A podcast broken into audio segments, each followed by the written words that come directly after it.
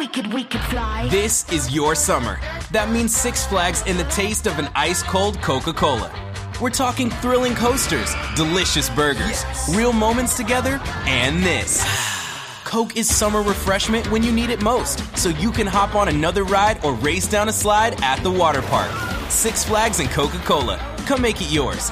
Visit sixflags.com slash Coke to save up to $20 on passes, plus daily tickets starting at $34.99. Este es un podcast de El Radar del Sol, periodismo regional. Parménides el más solidario, Parménides el más desamparado.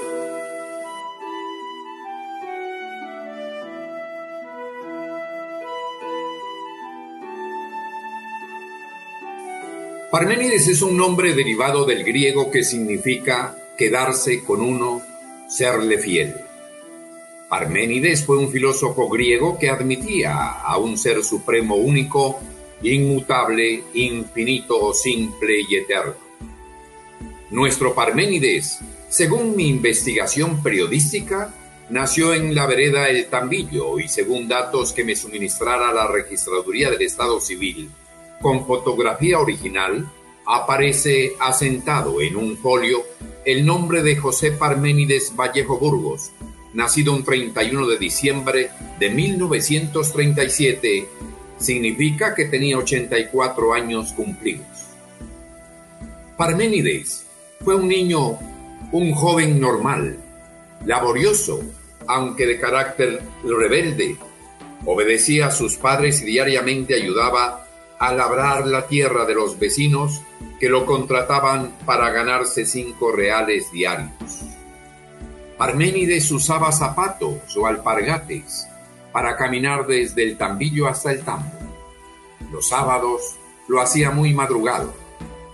Su amigo y su tienda favorita fue la de don Dositeo Andrade Caricino, porque allí compraba pan de harina y pan de leche ayudaba a hornear pan en su juventud.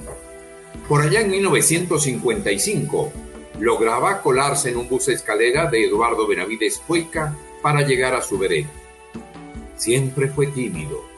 En 1936, siendo párroco el sacerdote Juan C. Ortiz, fue bautizado y su primera comunión la hizo con el padre Jesús Villarreal O en 1942. En 1950, Parménides se enamoró de la única mujer que logró permitir a su corazón y que la tuvo en su mente hasta su último suspiro, llamada Flor de María Díaz. En 1953, Parménides, teniendo 19 años, le propuso matrimonio a Flor de María, una campesina delgada, alta, no tan sumisa, pero hacendosa. A Parménides no le gustaban las caricinas.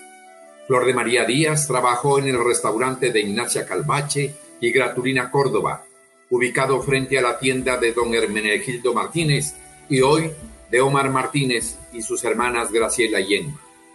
Allí en la fonda, los clientes la cortejaban hasta que un agricultor dueño de una pequeña finca en la cafelina la conquistó y se la llevó a convivir en esta cálida vereda.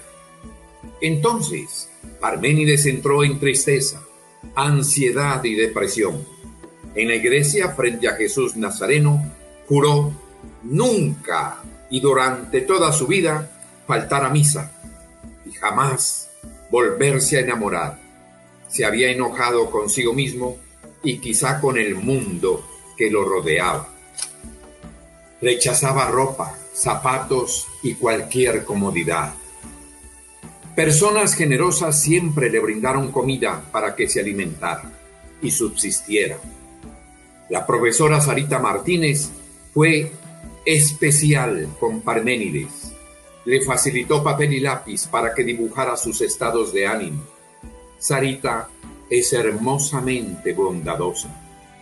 Parménides es de los personajes tan bellos que nos enseñaron a ser nobles. En él se observó la pobreza, la humildad, la fuerza y las ganas de vivir siendo solidario. Acompañó todos los traslados de los difuntos. Fue un hombre servicial.